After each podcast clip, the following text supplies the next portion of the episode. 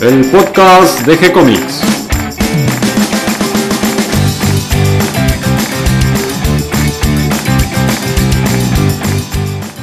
Muy bienvenidos a un nuevo episodio de G-Comics, el podcast donde hablamos de todas las técnicas necesarias para realizar un cómic, cómo dibujar un manga y todo el conocimiento requerido para dibujar esa historieta que tenemos dando vuelta en la cabeza. Mi nombre es Gonzalo García, mi intención y la de todos los que hacemos G-Comics es colaborar con aquellos que estén interesados en avanzar, en progresar, en mejorar en su formación como dibujante de cómics. Y hoy me acompaña Esteban Quinteros, R para los amigos, ¿cómo estás? Hola Gonzalo, ¿cómo andás? ¿Todo bien? Bien, acá estamos tomando unos mates y vos recién regresado del viaje a Tucumán, donde estuviste en la feria de... El Tintanacui, eh, un encuentro de historietas que estuvo fabuloso, estuvo magnífico, la verdad, muy lindo. Bueno, y vamos a charlar un poquito porque mm, nos vas a contar tu experiencia de cómo fue Tintanacui. Sí, esta es eh, la segunda vez que voy a Tucumán, eh, también invitado por César Carrizo, que es el director y organizador del evento. Eh, la primera vez que fui fue hace nueve años, eh, fui justamente también en, el marco de una muestra que eh, era colectiva. En este caso fui a participar de una muestra que era de, mis trabajos y, bueno, y a colaborar en lo que podía, a darle una mano a los chicos de allá también, ¿no? dentro de lo que era el, evento. El evento se hizo en el Birla, que es el centro cultural que queda ahí muy cerca de la Casa de Gobierno de Tucumán es un centro cultural muy importante, muy lindo también, muy amplio. Eh, y ahí, bueno, se dieron charlas, se dieron talleres, eh, había muestra de ilustradores, de historietistas también, de otros historietistas. Eh, hubo mesa de editores, hubo mesa de historietistas también. Y muestra de unas ilustradoras tucumanas. Y estuvo muy bueno. Y el evento se terminó también, no, no estaba centrado solamente en el centro cultural, sino que también eh, nosotros estuvimos el sábado en Monteros, que es una otra localidad, es una ciudad chiquitita ahí de Tucumán.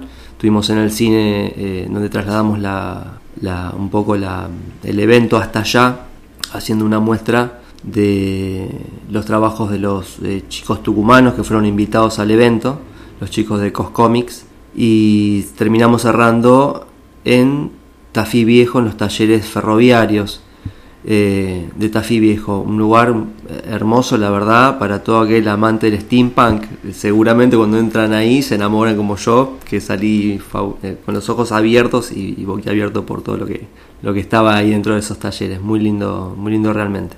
Y Tinta Naikui tiene una historia larga ya. Eh, ¿Cómo comenzó? Sí, lo que tiene de particular el Tintanakui, que probablemente mucha gente no lo conoce, es que el Tintanakui Primero y principal es un evento que está por cumplir 20 años. Eh, dentro de, esos casi 20 años, porque este es el evento número 18, si, no me, si mal no recuerdo, ellos cortaron solamente, hubo dos veces donde no hubo Tintanacui, sin embargo, no es poca cosa decir que están por cumplir 20 años. No hay, no hay evento que yo recuerde, creo que ni siquiera leyendas de, Rosario, de Santa Fe, eh, duró tanto, lo cual no es poca cosa. El Tintanacui, eh, primero les, les hago una pequeña aclaración. Eh, Nakui viene del quechua, que significa lugar de encuentro. Entonces la idea me parece que, está genial de unir la tinta con el lugar de encuentro para lo que implica el ser dibujante. Entonces ese es un muy lindo guiño y es un muy lindo título como para que uno se pueda acercar. Lo digo para la gente que no conoce y que quiere investigar un poquito más. ¿no? Me decías que no es lo mismo el quechua que el quichua, que parece que hay algunas variantes ah, así. tengo entendido que hay, que hay variantes con, el tema del quichua y el quechua, hay algunas palabras que seguramente deben cambiar. Y esto lo hacían notar eh, los invitados peruanos, que pronunciaban distinto. Exactamente, sí, parece que hay algunas palabras que no significan lo mismo. Eh, vino una pequeña comitiva peruana, eh, entre ellos bueno estaban los chicos de Coscomics, que son Fabricio Rabismar, eh, Mario Bustamante, eh, Ana Lucía Soncolesano y eh, el arequipeño Carlos González Ocampo, que él pertenece a Ediciones Altazor. Y vinieron como, invitados de este, del evento, trajeron su material, un muy, muy lindo y bonito material, ellos son una agrupación que vienen hace siete años trabajando juntos y que ya van, si mal no recuerdo, por la revista número 15. Y los entrevistaste. ¿Qué te parece si escuchamos eh, la charla que tuviste con ellos y me seguís contando? Dale, buenísimo, vamos a escuchar la charla. Bueno, estamos acá con Fabricio Rivasmar, que eh, trajo su material de Coscomics, ¿no? Vino con la agrupación Coscomics al Tintanacuy. Eh, ellos son de Cusco, Perú, pero bueno, qué mejor que nos hable un poco más de qué es Coscomics. Fabricio, ¿nos querés contar de quién sos un poco y qué es Coscomics? Claro que sí, mi querido R. Bueno, este, antes que nada un saludo para todos y les quiero contar que Coscomic es un grupo de historietistas cusqueños. Ahora el nombre de Coscomic viene por Cosco, con doble Q, Cosco, este, porque ese es el nombre quechua, o como se dice en quichua, de nuestra ciudad, del Cusco. Y obviamente cómic, eh, y ya, y Coscomic. Eh, ¿Hace cuánto que vienen más o menos con generando este material allá y, mostrándolo, ¿no? O sea. Ok. Uh, Coscomic nació el 2012 y desde ahí empezamos y bueno, ya tenemos 15 publicaciones y hemos ido evolucionando desde el principio ahí con el fundador, cofundador Mario Bustamante y estamos aquí junto con Ana Lucía Sonco, también en nuestra revista participan diferentes artistas invitados, uno de ellos de Argentina, César Carrizo, eh, tenemos en Colombia Dertos, de Estados Unidos Benjamín Ilka y el Cusco también Kevin Mohamed e Intillapa y Ebeti Shafar. Eh, se podría decir que ustedes son, bueno, por lo menos vos y, Mario, eh, son al mismo tiempo editores, ¿no? Son editores y son dibujantes y son guionistas, son un poco de todo. Bueno, ¿cómo sería esa experiencia? O sea, contarle a la gente. Bueno, este, en realidad los dos somos codirectores, entonces tomamos la dirección de la revista, decidimos a dónde debe ir. el editor soy yo, y Mario Bustamante es el, eh, digamos, el hombre en relaciones públicas y el, asesor editorial. Eh, bueno, es un trabajo que ya se da naturalmente como dos amigos, hermanos que trabajan todo el tiempo, así que es totalmente fluido. Y yo recomiendo, si es que alguien desea este, unirse a un grupo de artistas, que consigan a alguien con mucha amistad. Nuestras puertas están abiertas, si alguien se anima a hacer una colaboración, R, es para ti la indirecta, y ya. Con mucho gusto desde ya. Eh, contar a la gente cómo es eh, ser historietista en, Perú, o, mejor dicho en Cusco también, ¿no? Porque me imagino que va a haber diferencias también entre ustedes, eh, qué sé yo, entre Lima o Cusco con, a, nivel editorial. Sí, exactamente. bueno, ser historietista en Cusco es una cosa muy especial porque no existían historietistas digamos, este, contemporáneos en Cusco. Hubieron ejemplos de lo que son, este, ¿qué te digo? Eh, caricaturistas, eh, personas que hacían humor gráfico, pero, pero nada exactamente que sea historieta en el Cusco. Así que, y bueno, Mario ya llevaba como 10 años en lo que son publicaciones de tiras cómicas de Ojotín y Goyo, y yo había participado en varios concursos. El último fue este, creando a Bestial para este, un concurso que era Crea el Superhéroe Peruano. Y bueno, eh, al empezar fue una cosa, no teníamos prácticamente competencia, pero comenzamos a ver la competencia en otros lugares. Y nuestro objetivo es alcanzar estándares internacionales. Y, así, hemos empezado así. Bueno, nuestra primera revista es un desastre, pero la última estamos muy orgullosos de ella. Bueno, o sea, bueno, es como todo, ¿no? Se empieza un poco con el borrador y después de a poquito se va mejorando. Igual por, por, el ejemplar que tengo yo en la mano, que tengo un ejemplar de Coscomic número 11, la verdad que el producto es muy bueno a nivel producto, o sea que lo que vos me estás diciendo de, querer eh, elevar el nivel y la calidad, me parece que lo están logrando. Pues sí, eh, esa justamente es la idea. Bueno, y a veces uno dice, ustedes saben, el, artista es muy autocrítico, dice, el número uno era un desastre, pero, pero es muy linda, es muy linda en realidad, y le tenemos muchísimo cariño porque fue el inicio de esta gran aventura y, sí, bueno, este, eh, cualquier sugerencia, hermano, que tú la tengas, artistas internacionales que estén viendo nuestro Coscomic, visítenos en nuestras redes sociales y vean la creación. ¿Tenés eh, el link o tenés el, nombre o las redes sociales? ¿qué, redes sociales manejan? Sí, este, nos encuentran en Facebook e Instagram como Coscomic, con doble Q, ¿no? Cosco. También me encuentran a mí en este, Inca Comics, Inca con K y a Mario en este Ojotín y Goyo. y también este Mamacha Anacha. Eso es de Ana Lucía Sonco. Bueno, no, no más que eso, más que darte las gracias Fabri por el, la nota y, por la buena onda que tenés y que tienen todos, la verdad que sí que nada, muchísimas gracias. Un cariño total hacia ti, hacia ustedes, hacia el Tintanacuy, felices de estar aquí. Bueno, estamos con Ana Sonco de Cusco también Perú, eh, eh, la integrante más joven de la comitiva eh, que ha venido en esta ocasión a Tucumán, a Argentina, a participar del evento. hola Ana, ¿cómo estás? Hola Esteban, ¿qué tal? Bien, todo bien. Contame que es un poco ser historietista de la comitiva de Cuscomics, o, o en sí, que es ser historietista para vos, ¿no? Mm, bueno, yo entré a Coscomics como la primera mujer, para empezar. Eh, después de ser seis años de trayectoria que tiene Coscomics, yo entré como siendo la primera mujer. En el Cusco no hay muchas este, historietistas mujeres y poco a poco estoy forjando este camino de poder contar historias, porque ser historietista es la necesidad de contar historias a través de, pues, es como una película, ¿no? Una película así bien chévere que le armas. ¿Y hace cuánto que sos historietista más o menos? Eh, Dibujás desde chica, me imagino, pero ¿estudiaste con alguien? ¿Pasaste por un proceso?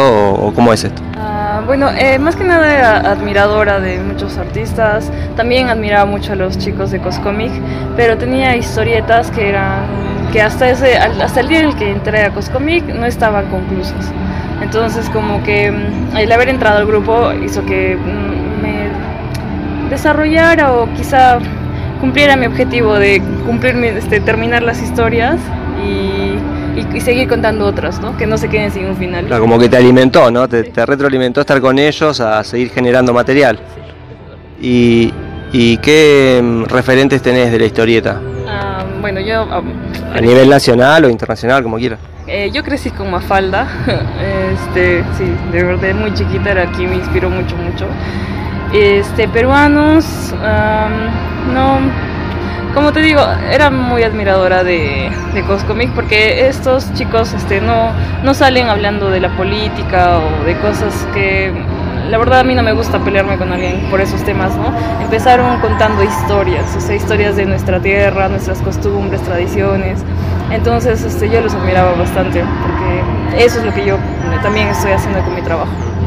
¿Y actualmente qué estás haciendo? ¿Para Coscomics o cosas personales? ¿Qué es lo que estás haciendo? Eh, sí, em, yo ahorita todavía estoy en el, último semestre de la carrera de diseño y diseño gráfico y grabado. Entonces, este, con este proyecto... Sí, vi que tenés algunas ilustraciones que son hechas en grabado, ¿verdad? Acá en la exposición. Sí, o sea, a la par que estoy yendo con ellos, con la, con la historieta, este, yo estoy llevando un proyecto personal de grabado en el que busco revalorar a la mujer andina y la bebida ancestral de los incas, que es la chicha de jora. Entonces tengo un trabajo de investigación atrás que lo estoy llevando a la gráfica, ¿no? Sí, ese es mi proyecto personal ahora. Y, a futuro, amén de esto, ¿hay algún otro proyecto más? ¿Algún otro proyecto con Coscomics? Eh, ¿Qué tenés en mente? Eh, bueno, mi proyecto personal quiero potenciarlo más porque, o sea, el viajar te hace abrir más los ojos, lo que la gente hace también en otros lugares.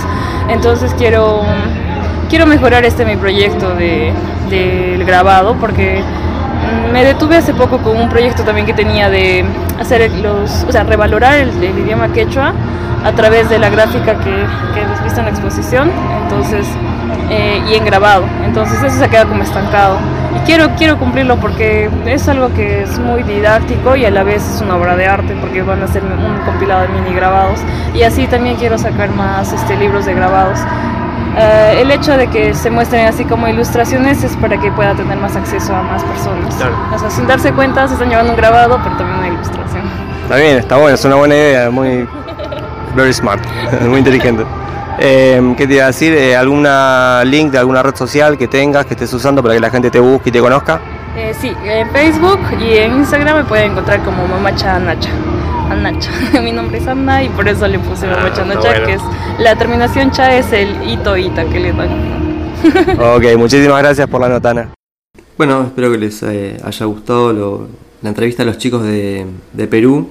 les, les aconsejo que entren a la página de de Facebook o de, Instagram si les interesó, porque la verdad que el material de la, que están publicando es realmente muy, muy lindo, muy bueno, muy colorido. Así que nada, les recomiendo que entren y, y conozcan un poco más a esta gente que es muy copada también.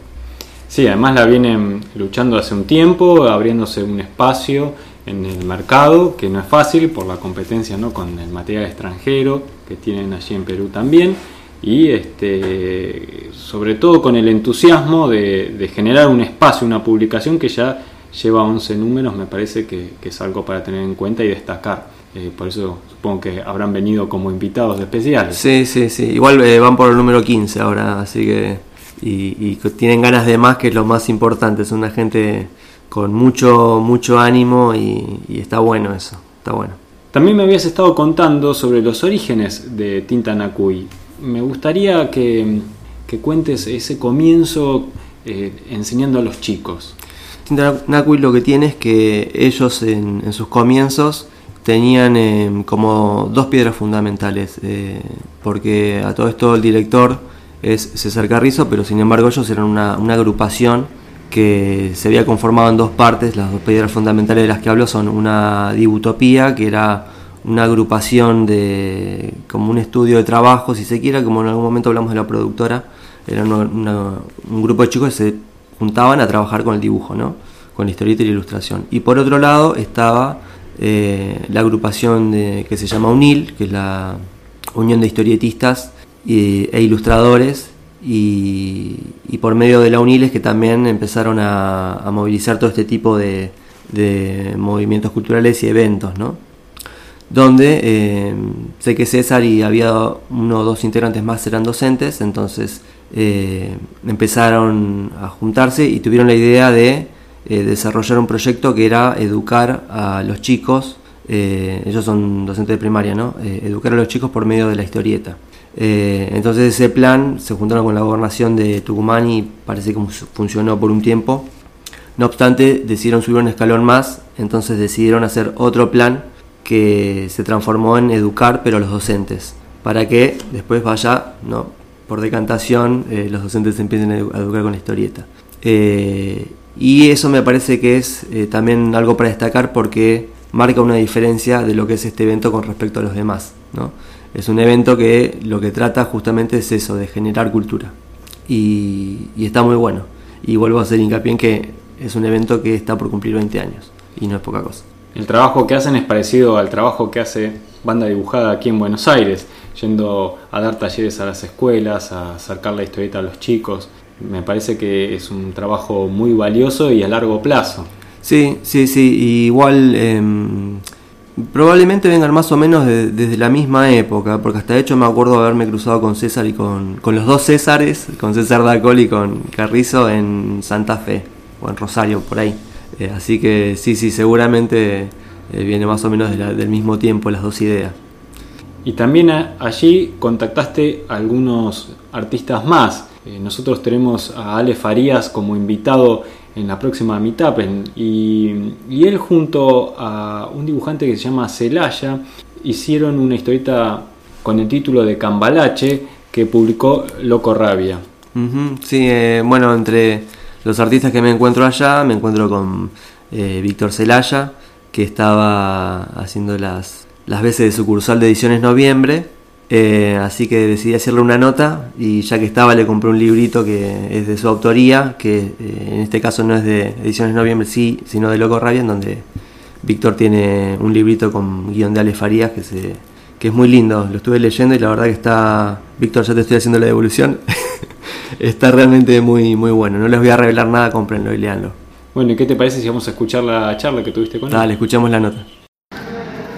Bueno, estamos acá en el Tintanacu y estamos con Víctor Celaya, eh, que está en el stand de Ediciones Noviembre. Y bueno, no sé, Víctor, presentate, decime quién, quién sos, eh, qué estás haciendo acá y cómo se vive el Tintanacu. Eh, hola, bueno, sí, estoy con los libros de Ediciones Noviembre, una editorial que está radicada en Buenos Aires, de gente amiga, también apasionada por la historieta y como compartimos esa pasión, de, de alguna manera le hago la gamba y, y funciono de vendedor, representante acá en Tucumán. Sos, la sucursal tucumana de Ediciones Noviembre. Exacto, exacto, sí, sí, sí. sí. Vos sos historietista también, además. Yo soy, sí, dibujante, historietista. Eh, tengo dos, tres libritos publicados. Este, y, dos publicados por, por, por Ediciones Noviembre. Así que... ¿Qué títulos tenés ahora? Va, ¿qué títulos tenés tuyos y qué más eh, tienen de material de edición en noviembre? Bien, eh, míos, eh, ahora tengo Kirilenko con guion de Brian Hanches y después tengo otro libro que no pertenece a edición en noviembre, sino editado por Loco Rabia con guiones de, de Farías. Eh, Cambalache. Cambalache. Sí, sí, muy, muy lindo libro, ya te, lo compré acá, lo estoy hojeando, está muy bueno. Después te voy a hacer la devolución, pero muy lindo. Y bueno, no sé qué, ¿entendés algo más, un proyecto a futuro, algo? Eh, bueno, actualmente estoy con dos historietas que vengo ya hace, no sé, dos años remándola. Eh, una, con, una con Farías, que es un proyecto de 80 páginas, y vamos justo en la mitad. Y después otro, eh, la segunda parte de Kirilenko con Brian. Eh, y ya estamos por terminar, digamos, espero. Que ese también eh, hace dos años, tres años que lo vengo dibujando, lo dejo, lo agarro, lo dejo, lo agarro. Y bueno, ahora parece que que lo vamos a terminar. lo vas a terminar. Sí, sí, sí. Bueno, bien, eh, ¿qué te iba a decir? Eh, eh, bueno, sé que proyectos a futuro veo que tenés, los tenés para largo. ¿Tenés alguna página o algo donde te podamos ver? tenía un blog, pero bueno, pasó como pasa a todos los blogs que fueron muriendo. Pero este, Facebook seguro, en Facebook te encontramos. Sí, tengo, bueno, página de Facebook y figura como Víctor Celaya y cada tanto subo cositas ahí de los, progresos que voy haciendo con, las historietas. Está bien, buenísimo. ¿Vos sos oriundo de acá? Yo en realidad soy jujeño ah. y, hace 15, 20 años me vine a Tucumán y ya me quedé. Mira. Ah, Así que ya soy más ah. tucumano que, que, cualquier tucumano acá. Vi que tiene material también de Correo Guachín de Zagarna, que es salteño. Sí, sí, Bueno, es también de edición de noviembre. Claro. Y bueno, eh, Zagárnaga eh, también amigo de, Brian. Y yo a lo conozco de que, no sé, tenía 17 años él. Este, y ya en esa época ya dibujaba bien, digo. Sí, tremendo. buenísimo. Sí, sí, sí. Tremendo. Bueno, básicamente eso, te agradecemos por el tiempo, te agradezco también por el librito y bueno, esperamos ver más cosas tuyas seguramente a futuro. Eh, y bueno, nada, muchas gracias. Bueno, eh, te agradezco el interés, la, la, entrevista y bueno, ojalá que nos estemos encontrando por ahí. Eso espero, muchas gracias. Me gustó sobre todo de esta edición de Cambalache, de Farías y Celaya, eh, la tapa que está hecha como en una bicromía, con una tinta negra y un color nomás que hace como la sombra en la ilustración y la luz dada por el blanco del papel. Una edición muy linda y muy agradable para leer. Sí, lo que una de las cosas que tiene Loco Rabia es eso, justamente, tiene muy lindas ediciones. Eh, después respecto al trabajo de, Ale y, de Víctor, la verdad que el libro realmente se los recomiendo porque la historia está muy buena. Eh, insisto, no les voy a revelar nada, cómprenlo y léanlo. Y la verdad que Víctor Celaya eh, tiene un muy buen laburo, es muy claro a la hora de contar la, la historia y, realmente está bueno y les va a gustar, yo estoy seguro que les va a gustar la historia. Eh, así que, bueno, seguramente si quieren buscar más material de Víctor Celaya, eh, será cuestión de que investiguen por Ediciones Noviembre o Loco Radio. Y hablando de ediciones, ¿qué otros editores te encontraste por allá en la feria? Y después tuve la posibilidad de hablar con eh, Segundo Moyano, que él es eh, también un artista tucumano, oriundo de allá de Tucumán, y también perteneció a la UNIL y a Dibutopía. Y estaba presentando dos libros. Eh, también, si querés, podemos ir a escuchar la nota. Bueno, dale. Bueno, estamos con Segundo Moyano, que es un artista local de acá, oriundo de Tucumán, y nos va a hablar un poco de qué es ser dibujante historietista en Tucumán. Eh, contanos un poco de vos, de tus orígenes, qué estás haciendo ahora. Sí, bueno, este, Eh, yo he empezado el dibujo en la escuela primaria, eh, gracias a mi maestra de dibujo que ella me inscribió después en la escuela de arte y ahí este, viendo eh, la revista de, de, que hacían en la secundaria, de historietas, eh, me he enganchado con eso, más, más la revista que tenía un tío mío este, que compraba de Columba y me he enganchado con eso y más el tema del dibujo y esas cosas y, y bueno, ha sido algo que me ha apasionado y después he ¿Y, y no lo pudiste largar o no te pudo largar la historia? No, no, no, todavía no. Yo creo que me va a largar ya en la fosa, en cualquier momento. Este, y, ha sido eso. Y, después he empezado a escribir mis propias historias. Eh, no sé si bien o mal, porque eran, era chico cuando empezó, pero eh, era ese ese entusiasmo de contar, este, contar cosas mías y, y, hacer cosas de aventuras, que era lo que, que me gustaba a mí. Ah, vi, vi, que estás presentando acá eh, dos libros eh, que recién tenías en la mano, no sé si me querés hablar de eso. Sí, eso ha sido, este, uno es Villanos del Sur y el otro 48, Muerto que habla. Este, ah, ahí te sigo por Facebook, eh, sí. cada tanto.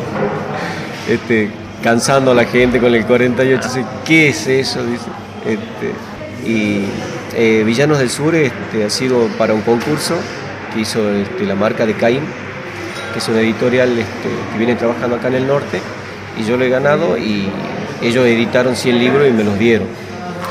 Y gracias a que le ha gustado eso, este, propusieron después editar este, mi otro proyecto que era 48 Muertos que hablo. Ah, buenísimo. Que se salió este, a finales del año pasado. Ahora estoy trabajando con la segunda parte de Villano del Sur y para hacer una integral junto con el primero y sacar la saga completa vendría a ser. Y este, tanto 48 como Villano del Sur están en un, en un mismo universo, el Moyano verso, como lo llamamos. Más verso que Moyano, pero. Eh, y, y eh, en eso. Y también estoy haciendo otras cositas, pero para, para fanzine y esas cosas. Eh, guiones, y, ya sea guion y, y dibujo. Al, al, margen de eso, ¿también estás proyectando otros libros más? ¿O por el momento solamente terminamos esto y después vemos qué pasa? Tengo, estoy preparando otro. Estoy preparando para el año que viene, si Dios quiere. Las cosas mejoran. Eh, estoy preparando uno que también se llama El Arquero de las Sombras, también para la marca de Caim eh, que es más este, sobre tema medieval, elfos, este, hadas, eh, duendes, y ese, yendo a la parte que sería llenándola de poesía, aventura, drama, este, mucho más este, vendría a ser este, dramático que lo que es el Villano del Sur y 48 que tienen... No, no tanta acción, sino algo un poquito más sí, eh, tiene, tiene con, acción, con, contenido pero, si se quiere. Eh, está más tirado al, al, al, a la relación de los personajes y esas cosas. Eh, tanto Villano del Sur como el 48 están este, eh, buscando un poco al público de, que le gustan los superhéroes o los vigilantes, como lo llamo yo. Eh, algunos. Y, y, eso, y ya Arquero de las Sombras es algo totalmente distinto. por fuera de eso, te hago una pregunta. ¿qué, ¿Cómo es ser historietista acá en, en Tucumán? ¿O cómo lo vivís vos de repente? El, acá el, en los últimos años este, ha habido una movida grande. Por ejemplo, yo en mi adolescencia y parte de mi juventud eh, no, no, había posibilidades de, editar. Acá, eh, desde hace unos años, había una movida grande en, lo que es fanzine y algunas editoriales chicas. Eh, y se puede este, se puede editar, me ha costado muchísimo, por supuesto, acá es muy difícil.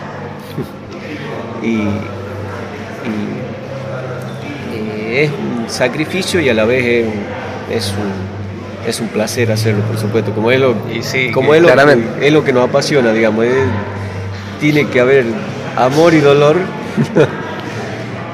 y, y, alguna sonrisa, pero es eso, es la lágrima y, y la risa. Eh, Eso es Hay que sufrir para, para ver el, el- el final ¿no? Y terminar complacido si se quiere. Sí, sí, sí. Pero más allá de eso, antes y ahora nadie nos quitaba el, el goce de, la, de hacer la obra, de estar haciendo la obra. Que ni siquiera sabía si se iba a editar o no se iba a editar. Tus dos obras, ¿en dónde las podemos encontrar? El, el Villano del Sur este, está agotado.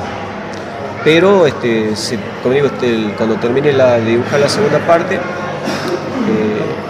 eh, van a hacer una integral con las dos, con las dos partes juntas, entonces se va a poder conseguir este, en, en las comiquerías de acá de, de Tucumán. Y, al, y 48 todavía se consigue en las comiquerías y en los eventos donde va la marca que generalmente se mueve en el norte y, y también van al, por ejemplo, a Rosario, al crack. Ah, mira, claro, está bien. Está bueno, ese buen dato. Eh, no sé si tenés un link o una red social o algo que quieras nombrar como para que la gente te busque y te siga. Facebook, Segundo Moyano, verán el logo de 48. y bueno, en Instagram también, Segundo Moyano, y, y- y justamente verán un dibujo de 48. Está bien, muchi- muchísimas gracias por la nota, segundo. Muchas gracias. Bueno, así que esas fueron las, las- las palabras que cruzamos con, con Segundo, que es muy- una muy buena persona. Eh, y, y bueno, esperemos que le vaya bien con las, las publicaciones que, que estás eh, haciendo y los proyectos que está teniendo. Sí, Y- este asunto sobre todo es no abandonar y continuar y continuar. Tal y cual. Se van abriendo las puertas. Tal cual, tal cual. Eh, bueno, y después también hablamos con Ariel Avilés, que Ariel Avilés es eh, correccionista y también es eh, el que hace el asesoramiento editorial de Dojo Editores. Y hasta, de hecho, después descubrí que también es, eh, hace prólogos, hace, por ejemplo, como el del libro que tengo acá de Gilgamesh. Una muy linda edición. Muy blanco linda. y negro, páginas a color también. Sí, sí, Doello también se destaca justamente por eso, porque saca muy lindos libritos. Ariel fue allá, eh, también como sucursal de, editores, y estaban con toda la línea de historietas argentinas que lo tenían a, precio de oferta. Todo el material que llegó allá estaba a precio de oferta. Y eso estaba bueno porque le daba la posibilidad a la gente de comprar eh, los productos muy baratos y estaba bueno. De hecho vi que tenía mucha gente en la mesa eh, y, y tenían muy, muy lindo material como nos tienen siempre acostumbrados. Tenían, no sé, por ejemplo, Sexy Stories de Solano López, Fulú de Trillo de Rizo, El Condenado de Sacomano y Mandrafina. Eh, tenían el, el último librito que habían sacado el Eternauta, el, el- el que sería en formato eh, Sí, ellos, ellos tienen varias ediciones de, Sí. Del Eternauta, eso es muy interesante porque le han buscado distintos formatos, ¿no? como más de bolsillo, una edición más lujosa, eh, otra la más tradicional, apaisada, esa que conocimos siempre. Eh, Javier Doello siempre está sacando algún título nuevo, eh, él es muy humilde y, y no le gusta mandarse la parte, pero la verdad que tiene una cantidad de títulos y una cantidad de años ya en el mercado editorial importante, también tuvo comiquerías, así que es un conocedor, un sabio de- del tema también de ventas y distribución de las historietas aquí en Argentina. Eh, ya lo estuvimos persiguiendo un poco para ver si conseguíamos una entrevista. Eh, ya, no- ya lo vamos a enganchar en algún ya lo vamos a agarrar en algún momento. y, y no se va a escapar. Este, pero mientras tanto, bueno, conseguiste una entrevista muy interesante. Sí, fue una, la verdad una muy linda charla y, y muy copado Ariel también en, en- en prestarse para la entrevista. Así que nada, gracias Ariel también por eso. ¿Qué te parece si lo escuchamos? Dale, vamos a escucharlo. Bueno, estamos con Ariel Avilés, que está representando a Dojo Editores acá en Tucumán, eh, en una eh, jornada de sábado. Ariel, presentate, decime quién sos y qué títulos tienen acá eh, de Dojo. Soy Ariel Avilés, trabajo para Historietas Argentinas, que es el nombre genérico de varias editoriales que tiene Javier Doello, entre ellas Do Editores, que es la más antigua, y A4, que además de editorial es distribuidora, distribuye historietas nacionales y de otros países. Eh, bueno, buenísimo. Contame un poco eh, qué títulos trajeron, eh, qué material es el que están manejando últimamente y, si tienen algún, algún título a futuro que van a sacar en alguna de estas tres empresas que me nombraste recién. Bueno, el título más fuerte que tenemos es Eternauta. Desde hace años tenemos los derechos para editarlo y tenemos aparte de las dos historias originales, las secuelas. Tres de ellas pertenecen a lo que sería el universo Eternauta y una tercera parte de tres partes que se llama El Regreso. Esos serían nuestros títulos más fuertes. Después tenemos a varios autores como Carlos Trillo, Alberto Brecha, Horacio Lalia, que justamente es de quien más cosas editamos en los últimos tiempos. Y de hecho estamos presentando acá muy tímidamente Horror Secreto, que es una serie de adaptaciones de cuentos de Lovecraft hechas por Horacio Lalia. ¿Tienen algún otro material que estén presentando acá, eh, nuevo? No, lo más nuevo que tenemos justamente es eso y del Eternauta, que es una novedad por ahí, para aquí, porque fue una tirada corta, es el, el libro en tapa dura, remasterizado, que cuenta con, con el escaneo del material original de Sorano López, que eso no se logra desde que se editó por primera vez en la hora cero, en 1957-59 siendo que en aquella época las posibilidades de edición eran limitadísimas. Por lo tanto, por más que tuviera un gran original, lo que tenía era un correcto blanco y negro. Ahora, con esta edición en tapa dura, lo que usted tiene es el Eternauta, donde se ve el trabajo en gris, por ejemplo, de López, las líneas más finas, esas cosas. Está bien. 2.0 eh, le dicen ahora. 2.0, HD, como quiera. Eh, ¿Qué te iba a decir? Igual el, otro fuerte que tiene ustedes es que mucho de esto también lo tienen en libreras, ¿no? Mucho de este material.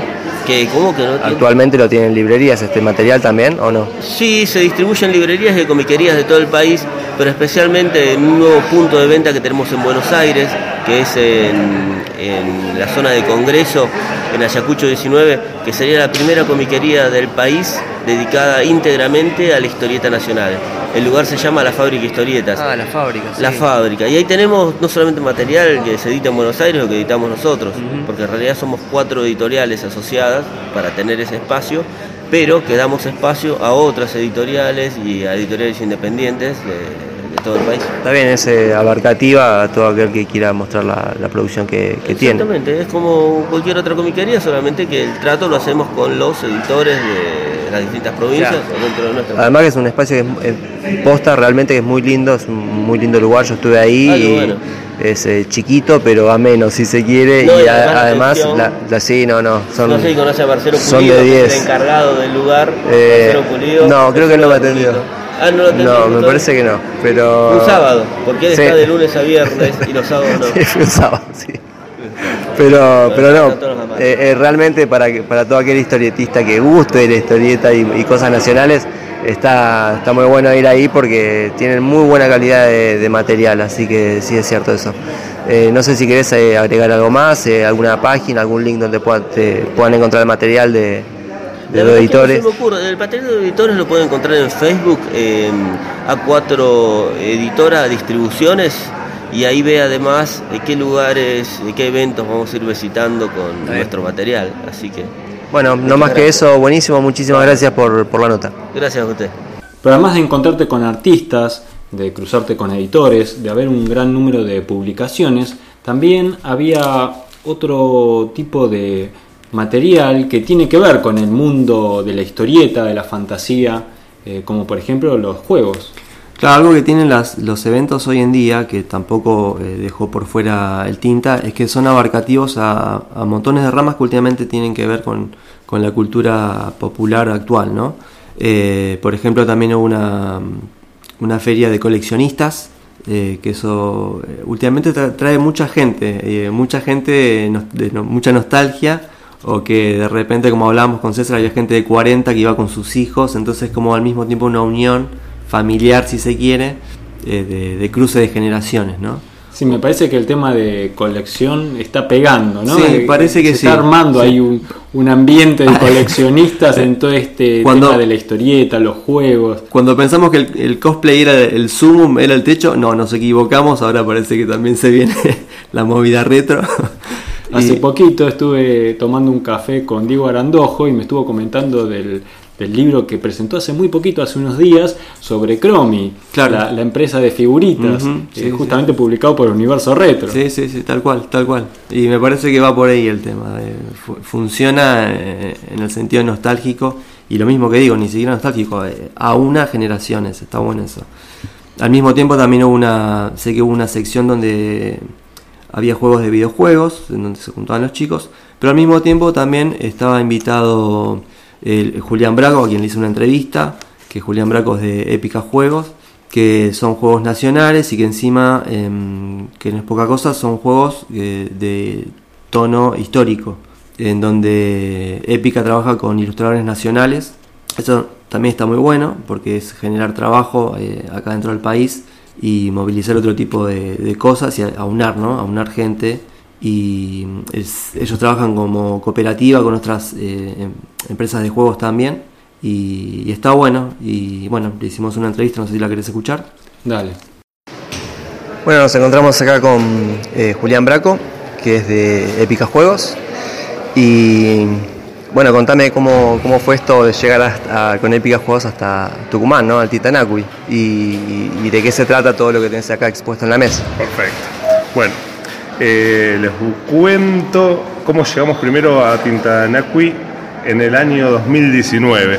Desde el año 2014, que, largamos nuestro primer juego, Combate de San Lorenzo, la primera edición, que trabajamos con César Carrizo, que es, eh, además de un historietista, muralista, docente de aquí de Tucumán, eh, es quien hace los dibujos de todo el arte de la línea de juegos nuestra que se llama El Dios de la Libertad, que es Combate de San Lorenzo, su primera y segunda edición, Soberanía de la Vuelta Obligado y Cruce de los Andes, Gobernación, que es el volumen 1. Todos esos dibujos, todo el arte que tienen nuestros juegos los hace él. Entonces, es la primera vez después de estar ya cinco años para seis trabajando con César, que, bueno, nos, lanzamos para acá, que César dijo, tienen que venir porque este año hacemos el Tucu Juega, o Tucumán Juega, creo que es Tucu Juega, que fueron dos días, en realidad cuatro días, porque se hizo dos, semanas consecutivas, eh, donde se desarrolló lo que es juegos de mesa acá en Tucumán, que es la primera vez que se hace un encuentro de juegos de mesa en Tucumán, y bueno, nosotros vinimos a representar al resto del país. Y ahí vamos al otro lugar, que vinimos con Épica Juegos, que somos una cooperativa de desarrollo y edición de juegos de mesa, y también con Tribu Juegos que Juntan, que es una asociación de pequeños productores a nivel nacional y bueno, y, traemos juegos de distintas provincias. Todo, de Buenos Aires, ¿no? También de Buenos Aires los chicos.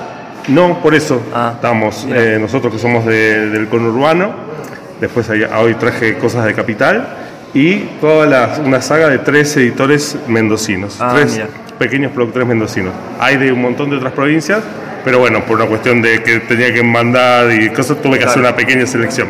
Pero como muestreo de, de esas provincias. Eh, Épica Juego lo que veo que se destaca es justamente por lo que tiene una temática más eh, histórica. Eh, estamos hablando de juegos de mesa que son eh, familiares, ¿no? Sí, son juegos de mesa familiares, nosotros les decimos nacionales y populares, ah. en ese sentido, como que tienen básicamente una temática nacional y están pensados no para el especialista, que es ahora una tendencia mundial, diría, como decía, bueno, el juego de mesa para especialista, para él le dicen el geek, el freak o qué sé yo, y el juego de mesa para adultos. Nosotros, es como en, ese sentido, vamos por el clásico. Son juegos de mesa populares, eh, con temáticas así eh, históricas, básicamente. Aunque ahora estamos sacando, quizás en noviembre, ya estemos sacando uno que se llama La Biblioteca Perdida, que es un autor neuquino, sería nuestra primera edición como épica, ¿no? De un juego que no sea eh, el autor yo, o sea, empezaríamos ya a ir para otro lado. está bien, está bueno. Y sumar, más gente también. Sumar más gente. Que ellos, eh, que bueno, vez es un autor que primero salió con Rewe, que es de Tribu Juegos que Juntan, que es neuquino, y no lo reedita, y bueno, lo reeditamos nosotros. Y vamos a sacar otro que se llama Medusa, el desafío del héroe, que es nuestro primer juego, también es, un diseño mío, eh, pero es nuestro primer juego que va a ser con temática de mitología griega y va a ser competitivo, porque el resto de nuestros juegos son cooperativos. Todos ah. tienen que colaborar para lograr un objetivo en común. Está bueno eso. ¿Y Épica Juegos en qué circuito se mueve? Eh, ¿Ahí en el país o, a nivel provincias? Te cuento. Bueno, a nivel provincias es eh, así como acá encontraste juegos mendocinos y de capital, vas a encontrar productores de capital y de Mendoza que tienen los juegos nuestros. Ah. Entonces hacemos un circuito interno, para eso sobre todo para ferias y para venta en, tu propio local o online en tu provincia. Esa es la, nuestra forma de distribución, porque no tenemos distribución como las grandes cadenas. Eh, es, más artesanal la distribución que hacemos y, por eso estamos asociados, sobre todo. y eh, también nosotros eh, nos desarrollamos fuertes como productores que, que proveemos al Estado o sea, desarrollo social. No son grandes compras, pero nos hacen que podamos sostener la cooperativa durante el año. Tenemos los gastos fijos claro, te solventás para seguir eh, y además produciendo. podés volver a producir, por eso fuimos sacando distintos juegos y vamos siguiendo. Eso es lo, ese es la, el tronco con el que elaboramos. También eh, para la Secretaría Nacional de Niñez, Adolescencia y Familia, eh, en el 2015 en conjunto hicimos un juego con ellos que se llama Derechos en Acción, que es sobre los derechos del niño y bueno, es un juego que se sigue editando exclusivamente para la Secretaría, que ellos lo trabajan y lo, lo reparten. Mira qué bueno. Entonces, bueno, ahí es como que eh, es nuestro, nuestro eje es ese, pero al mismo tiempo también es que está bueno que llegue a la gente de esta manera, sobre todo con ferias. Está, está bueno porque es, eh, es auténtico y es autóctono 100%, ¿no? Y además es, es todo, inclusive los ilustradores, por lo que veo, son también nacionales. Los, cráneos que, que inventan estas cosas son todos de acá. Todos de acá, todo acá. Es Producción nacional, trabajo nacional, todo nacional. Es geniales. Excepto que si la gráfica tiene que traer papel de otro lado porque no se fabrica acá, sería lo más. Claro. Lo único que parece que no es nacional, pero ya es un tema que se nos escapa. Pero es todo, todo, todo nacional y Tribu labura de esa manera, todo nacional. Está bien, eh, bueno, no, no más que eso, quería lo último decirte, preguntarte eh, eh, si hay una red social, si tienes algún link o algo para, para darnos o decirnos, donde los podemos encontrar. Bueno, es Épica Juegos, eh, página web, buscan en Google Épica Juegos, Épica Juegos en Facebook, Épica Juegos en Instagram y eh, también Tribu Juegos que Juntan. Tribu Juegos que Juntan solo está en Facebook, no tiene nada más, porque en realidad es una, eh, no, no laburamos, eh, es más difusión. Pero si quieren no sé, escribirnos Épica y nosotros les decimos dónde están los juegos, dónde está cada productor, de cualquier lugar del país, y los, los ayudamos a conseguirlos. Porque no están en las grandes cadenas. Bueno, muchas gracias Julián, No, eh, gracias por el tiempo. Gracias, chao. Me sorprendió de la gente de Épica lo bien hechas que están las cartas, porque hacer eh, unos naipes es toda una ciencia, no es solo imprimir en un papel, no se tienen que, que dejar las puntas, no se tienen que marcar, tiene que estar impreso en una calidad especial, porque uno ve no una gran página, sino una pequeña ilustración que tiene que estar muy bien coloreada y se tiene que lucir eh, en cuanto a la definición. Eh, así que realmente un trabajo excelente, tienen incluso un brillo especial, son lindas de hasta de tener en la mano. Eh, dan ganas de jugar a algún juego de esos. Veo que tenías unas ahí con, con San Martín o la batalla de San Lorenzo, eh, con ilustraciones, no sé de, de quién sea. Estaría lindo que dijese la carta, ¿no? De quién es el ilustrador. Sí, las ilustraciones son, en este caso, este juego Combate de San Lorenzo, son de César Carrizo, justamente. Eh, sí, la verdad que el- la calidad que tiene Épica eh, es muy buena, es muy bueno. El trabajo que están haciendo, están haciendo muy lindo laburo. Y, y bueno, como te dije, los, los dibujos son de César. Y estuviste en una charla de César Carrizo. Eh, sí, a César también le hicimos una entrevista eh, porque eh, nada, me parece que era significativo, ¿no? Ya, ya que vamos allá, o sea, no puedo no hacer una entrevista a César, se la tengo que hacer. Así que bueno, nada, se, se copó y, y, bueno, me prestó un poco de su tiempo, porque yo sé que estaba muy complicado de tiempos para, para que le pueda hacer una entrevista. Eh, la podemos escuchar si querés. Vamos a escuchar. Vamos a escuchar.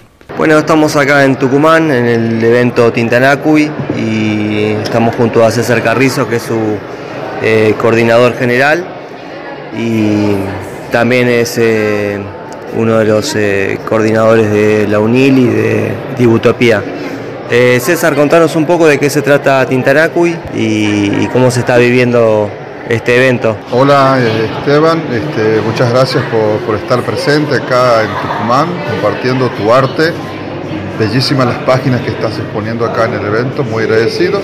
Y este, estás disfrutando de, de un encuentro más en donde eh, puedes compartir no solamente tu arte, sino que eh, diferentes momentos en- que nos permiten eh, conversar, conocer y proyectar. De eso se trata el tinta, ¿no?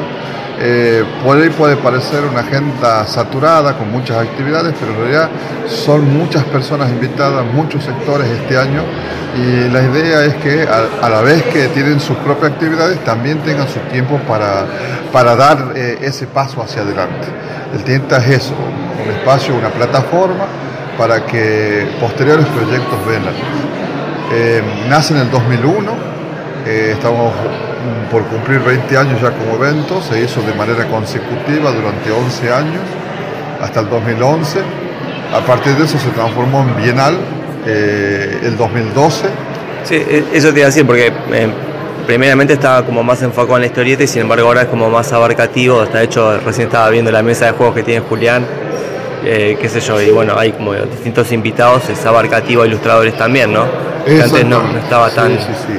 A partir de que se transforma en bienal del 2012, 2014 y 2016, empezamos a, a, ver esta necesidad de generar mayores espacios para otras personas, para otros artistas también.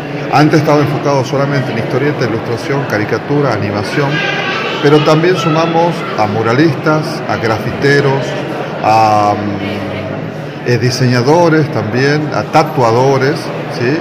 y este año sumamos a quienes eh, hacen juegos de rol, juegos de ingenio y, este, juegos de mesa, presentan su, sus producciones que están mayormente ilustradas por autores argentinos.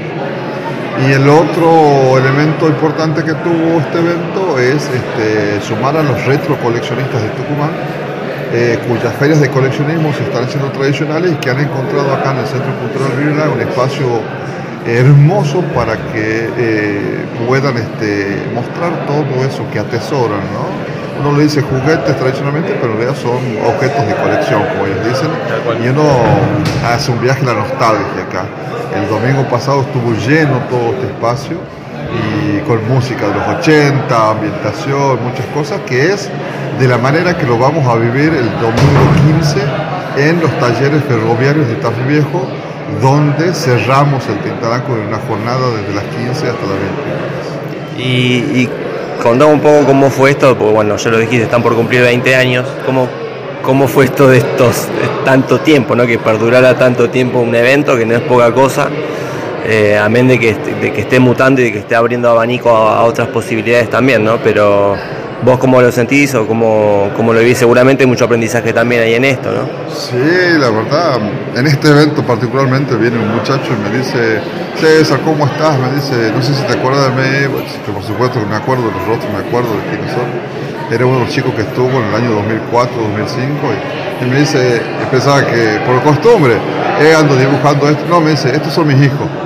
dos niños así enormes, y para mí fue un cachetazo de, de realidad, digamos, porque el chico sigue gustando el dibujo y todo, pero ha formado su familia, todo, y, y un poco es eso, ¿no? Darse cuenta de que acá este, empezaron muy niños, 12, 13 años exponiendo sus trabajos y hoy son grandes profesionales. ¿no? Incluso muchos de ellos que, que, se han generado acá han este, derivado en editoriales en Tucumán, todas las editoriales que, que hay en Tucumán que editan la historieta, ilustraciones, este, han tenido su inicio acá dentro de Tintanaco, se han conocido y han... Este... Sí, eso te iba a decir, un poco Tintanaco y sirvió para, para, para eso, ¿no? Para que de repente eh, gente se, se, junte y empieza a dar el puntapié a hacer pequeñas editoriales, ¿no? Porque antes no, no había una eh, editoriales acá, o por lo menos a nivel historieta me refiero, ¿no?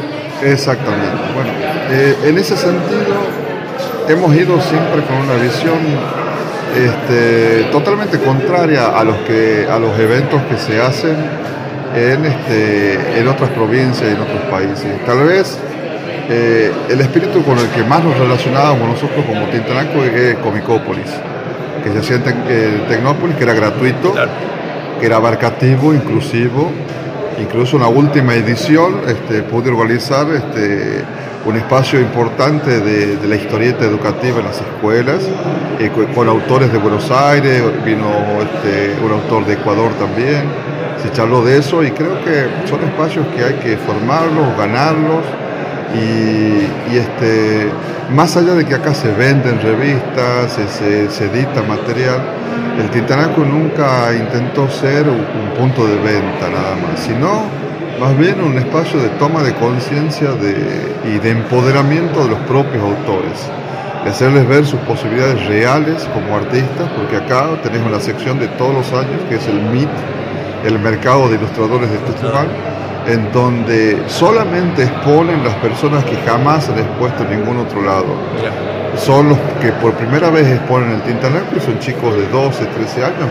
O en esta edición también este, eh, tuvimos eh, un paso muy importante en el Tintanaco que es llegar con una actividad concreta a la Facultad de Artes de la Universidad Nacional de Tucumán, porque es un espacio importante para la formación, pero que tradicionalmente, como otras facultades académicas, han defenestrado la historieta, han menospreciado la caricatura y considerarla un, arte menor, ese tipo de cosas. Y eso uno lo, yo no, no lo viví, no, no fui alumno de ahí, pero sí sé de colegas que abandonaron la carrera por, o que son menospreciados por ser historietistas o caricaturistas. ¿no? Entonces, que el Tintanaco abra esos espacios para mostrar en este caso estuvimos con, la charla del grupo peruano Postcomic de Cusco y de eh, Carlos Ocampo, que es editor en Lima, y, ellos presentaron un trabajo maravilloso. y, este, y también estuvo el editor tucumano Darín Ferulo, que está haciendo una obra titánica, histórica para la historieta latinoamericana, que es este, los libros en homenaje a los grandes autores argentinos. Ferulo Burke ha sacado libros sobre Casalla, sobre Vox, sobre Calfiume, y era una cuenta pendiente a esta gran escuela de historieta argentina. Así que como verás, no solamente el grupo que organiza el, Tinta en sí tiene esta visión hacia adentro, hacia este espacio, sino que estamos abriendo puertas. El Tintanaco está yendo a la Facultad de Artes eh, y ahora está yendo a los históricos talleres ferroviarios de Tajivieja. Así que este espíritu sigue.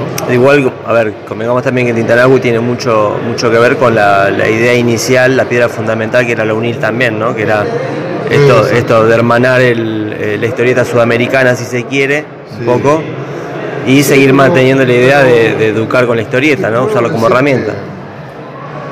Te puedo decir que este, ha sobrepasado la misma unidad. El Tintanaco nos ha servido para, seguir trabajando en otro sentido. Eh, solamente con amigos cercanos lo he comentado porque me han preguntado, pero la UNIL que, que nació en Tucumán potenciándose hacia la historieta histórica con, con grandes proyectos, ediciones de libros importantes también, y, exponiendo por primera vez historieta en el Cabildo de Buenos Aires. Un año anterior la Casa Histórica de Tucumán expone historieta por primera vez en su historia y al año siguiente el Cabildo. Proyectos que, tuvieron una amplia apertura y aceptación por las autoridades y por, por mucha gente que estuvo. En la presentación en el Cabildo estuvieron los grandes maestros de historieta. Fuimos testigos de cómo el maestro Rubén Merille se conocía con eh, De la María, que no lo conocían, trabajaron años juntos en Columba y no se conocían personalmente. Y así estuvo Casalla, Macaño, Mandrafina, eh, este, Lito Fernández. Todo, todos esos grandes maestros de historieta fueron a ver una muestra de la UNIL para nosotros fue la caricia más grande que nos pueden dar, además de grandes compañeros como Mallea, Jo, Carlitos Baó, Marcos Vergara, eh, contemporáneos a nosotros, ¿no? hermanos, hermanos de la vida realmente que, uno recuerda ese año 2007 eh, también por mucho sentido y porque estuvo también Arturo Soria, integrante de, la UNIL, el oso rosero, que hoy lamentablemente no están con nosotros.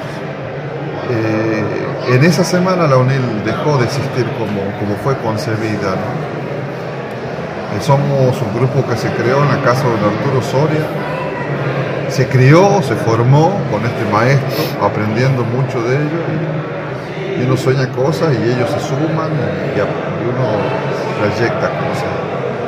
Eh, el 10 de octubre de, 2009 fallece don Arturo y cuatro días después fallece el oso dos pilares fundamentales de nuestra agrupación y no sé, es como el boxeador que tira manotazo choqueado, tirado ahí.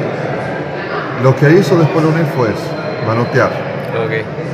Manotear y, tratar de, responder a la memoria de estos amigos, haciendo cosas porque ellos hubiesen querido que sigamos haciendo cosas, pero ya nunca fueron mismos. No, en, ese tiempo murió la UNIL como fue concebida. Hoy quedamos unos cuantos, Néstor Martín, Jorge Enrici, Segundo Moyano, Patricia Villarreal, otra gente que se ha sumado después con el tiempo como Víctor Celaya, este, Federico Miniachi, por ejemplo, también, que es también de los originarios.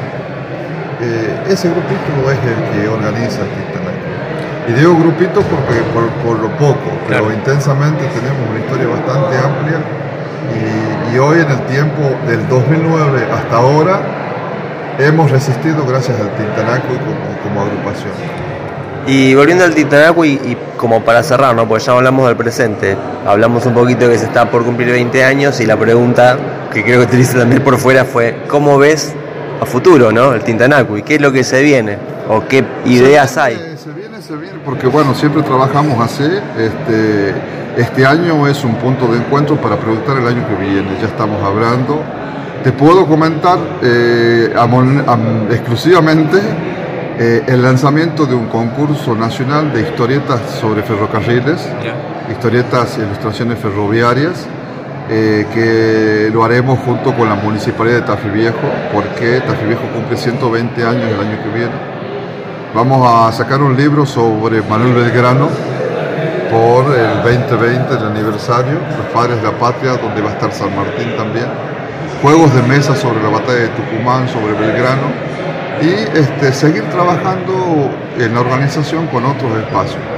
Tucu Juega, que es el espacio donde acá en, el Tintanaco se están reuniendo los productores, realizadores, especialistas de juegos de rol, juegos de mesa este, eh, y juegos de ingenio, por ejemplo Ahora mismo está ocurriendo esa charla donde se están conociendo. Y ese era el objetivo, no la masividad, la difusión, ese tipo de cosas, sino el objetivo es que se conozcan y proyecten. Y eso está ocurriendo ya, y eso es una alegría enorme. En cuanto a los retrocoleccionistas, ha sido una grata sorpresa, son cuatro organizadores magníficos como Martín López, Ariel Castillo, Adrianaro y Pancho Castro, eh, que es el DJ, que ambienta todo con, ochentosamente, digamos. Este, la intención es que tengan más días el año que viene y, puedan hacer sábado, domingo, tinta retro, dos días consecutivos que, que lo van a llenar nuevamente el Birra. Y después, bueno, seguir generando espacios para la edición. Nosotros, eh, como te decía, el Titanaco ha sido el espacio donde se proyectan cosas. Hubo un tiempo en donde se hacían solamente muestras y había muchos grupos y todo esto cuando ya esos grupos se afianzan, tienen que dar ese paso necesario y ya pusimos una condición. Para poder exponer en el tinta y estar en el tinta, tenías que editar algo. Un fanzine, una fotocopia, un libro, una revista. Quien no edite no entra. Y así se vieron enfrentados a esta cuestión de poder hacer y hoy por hoy las editoriales que siguen en Tucumán editando son las que nacieron de esa iniciativa también, ¿no? Así que están organizándose eventos de historieta exclusivamente eh, fuera del Tintanaco y es para nosotros el sueño cumplido porque a eso apuntamos, ¿no? Que tener un evento central que va a ser el Tintanaco que albergue, que sea inclusivo como siempre, eh, se construye con todos, es con todos realmente pero que en otras oportunidades durante un año haya otro, otros espacios para los tucumanga, los, los frikis de superhéroes, los frikis de, de, otras cosas más, ese tipo de cosas, ¿no? Friki con mucho cariño, o sea, aquí convivimos, yo soy un friki de la historieta nacional, por ejemplo, la historieta histórica nacional. Eh, soy, no sé, un fanático de, de Breccia, de, de, de, Mandrafina, de Casalla. Sí, o sea, ser un amante de lo tradicional, pero sin, sin eh, dejar de lado todo lo nuevo, ¿no? Así que, y bueno, siempre con las puertas abiertas a los jóvenes. Acá están exponiendo chicos de que ingresan recién en la facultad y lo que te comentaba, este, eh, en la facultad vimos a un muchacho que se llama Cristian Falsi, que hace dos años expuso por primera vez acá en el Titanacuy, estando en la secundaria, y hoy es alumno de la Escuela de Artes. No sabemos si ya tenía decidido o no eso, pero exponer acá sé que ha sido un estímulo muy importante porque su familia esté orgullosa de lo que eres como artista ha sido muy importante también. Bueno, buenísimo. Bueno, César, no te quiero sacar más tiempo. Te, quiero agradecer una vez más por la invitación acá al evento. Eh, para mí usted es una familia, una segunda familia. Eh, probablemente no hablemos demasiado seguido, pero, pero sí. Así que nada, te quiero dar muchas gracias y gracias por la nota también. No, no, Esteban, gracias a vos. Para nosotros es un placer tenerte acá. ya viniste una vez también formaste parte de, un grupo muy querido por nosotros que le aportó mucho al Tintanaco con esa oportunidad. Y ahora en esta tarea que estás realizando de, la memoria esta activa a través de, entrevistas y difusión es muy importante. Te agradezco mucho en nombre de todos los que organizamos este espacio Tintanaco que estés acá en Tucumán participando como expositor con tu arte tremendo, esas páginas en blanco y negro son maravillosas. Y que este, estés siempre atento a cuando uno está en Buenos Aires, cuando uno viaja o que, o que puedas aportar ideas y sumarte a los proyectos que vienen. Muchas gracias. Gracias a vos, César. Hasta luego. Bueno, nada, mil gracias César de nuevo por, por la invitación al Tinta eh, y, por la charla, ¿no? Por, por haberte prestado la, la entrevista. Eh, nada, me, como para cerrar, o sea, me, gustó mucho la, cómo se vivió la experiencia de la hermandad y la, buena onda en general. Eh, estuvimos, la verdad, todo el tiempo trabajando y, al mismo tiempo eso se vivió muy lindo porque a veces uno está muy centrado en el trabajo eh, y, no te das cuenta de las cosas. Y en este caso fue todo, todo junto y fue todo muy divertido y eso hizo que, el mismo cierre, que fue en los talleres ahí de Tafí Viejo, eh, se viva como una fiesta. Y, eso está, está muy bueno, porque pese a que uno termina los eventos súper cansado y súper derrotado, o sea, estuvo muy, muy lindo, nos, nos rimos mucho todo el tiempo. Se nota que además de que trabajaste mucho, que, la pasaste bien, que, te divertiste, que disfrutaste el lugar, porque contás que es un lugar muy bonito, con muchos detalles interesantes, como incluso este toque steampunk en la parte de, las locomotoras, ¿no? Sí, eh, sí, la verdad que el, el, tema fue así, que cuando nosotros llegamos a, a Tafí, fuimos muy temprano y porque nos hicieron un recorrido por los talleres. Entonces ahí es en donde vimos las máquinas, donde vimos las, cosas viejas el, del taller donde se trabajaba, la herrería, eh, para después al final, eh, bueno, almuerzo de por medio, terminar con, el evento, ¿no? Montar todo lo que estaba en el Centro Cultural Birla, llevarlo hasta Tafí, volver a montarlo y, la, la, unión que tuvimos y la, esa energía, esas buenas vibras de de, amistad con, los chicos inclusive de Perú fue, fue genial. O sea, la verdad que fue un día muy, muy lindo. Por suerte el clima también nos ayudó un montón para que podamos cerrar bien el, evento. Así que estoy súper contento por el viaje y, gracias César de nuevo.